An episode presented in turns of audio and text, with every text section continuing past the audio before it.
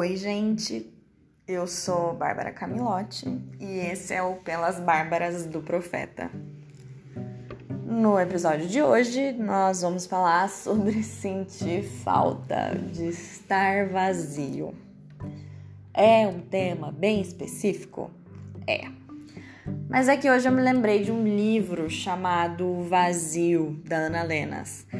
É um livro infantil que ensina crianças a lidar com perdas, mais especificamente com a tristeza que vem dessas perdas. Eu descobri o livro por acaso. Eu estava passeando sozinha em um shopping, entrei numa livraria. E uma coisa que eu gosto muito de fazer é ver os livros, pegar eles, sentir se eles querem vir comigo para casa. E passando a mão pelas estantes, eu parei nesse que me chamou a atenção. E eu particularmente adoro o livro infantil porque eles trazem umas mensagens doídas, né? Acho que a maioria dos livros que eu li quando eu era criança eu só fui entender de verdade depois de adulta. E eu já não me lembro mais de todos os detalhes da história, mas o vazio é sobre uma menina que tem um buraquinho no peito e ela consegue olhar para dentro desse buraquinho e ele tá vazio. E aí ela fica tentando preencher o vazio e não consegue. Esse buraquinho vai aumentando, vira um buraco enorme. Ela consegue fuçar lá dentro, começa a tirar várias coisas incríveis. E aí o buraco começa a diminuir até que ele some. E até aí tava tudo ok para mim. O livro não fala especificamente sobre depressão, mas aí é claro que eu já estabeleci o paralelo com a minha. Me identifiquei super, porque para mim todo o processo de tratamento foi de descoberta e de ressignificar algumas coisas na minha vida, mas principalmente de tentar transformar esses ressignificados em coisas úteis para as outras pessoas. Este podcast, por exemplo, é uma tentativa de tentar levar alguns ressignificados meus para quem sabe tentar ajudar outras pessoas também. Mas aí, queridos, eu descobri que a história ainda não tinha acabado. A garota do livro, quando o buraquinho dela fecha, ela começa a sentir falta do vazio. E aí essa parte pesou para mim, mas pesou não foi pouco. E eu tive que levar isso para terapia depois, porque na época era isso que eu sentia. Enquanto eu estava tratando a depressão, eu sentia um vazio muito, muito, muito forte.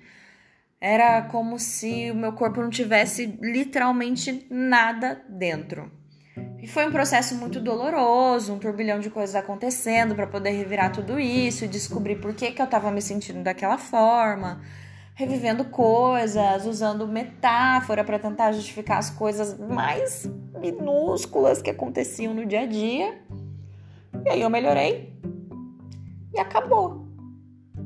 Não tinha mais movimento, não tinha mais a Bárbara tentando transformar uma ida ao trabalho ou qualquer outra coisa comum num negócio extraordinário.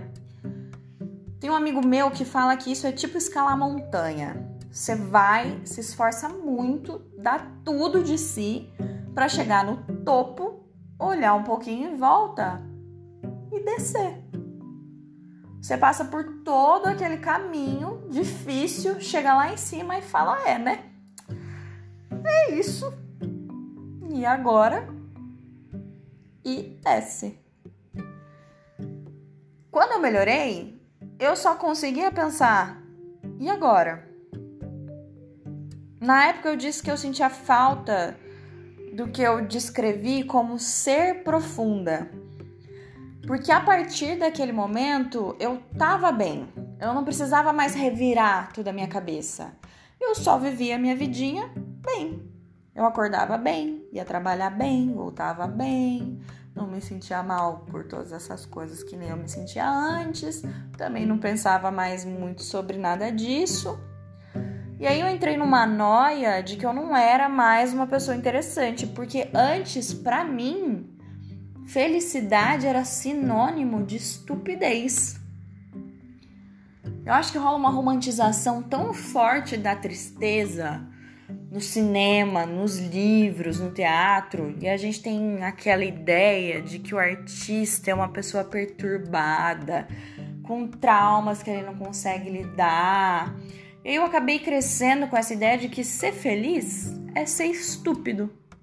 De que só se pode ser uma pessoa daquelas inteligentes, que tem resposta para tudo, mas que nunca é a resposta que você espera, sabe?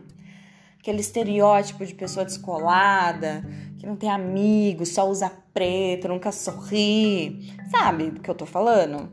De que só se pode ser essa pessoa se você é triste. E eu queria ser essa pessoa.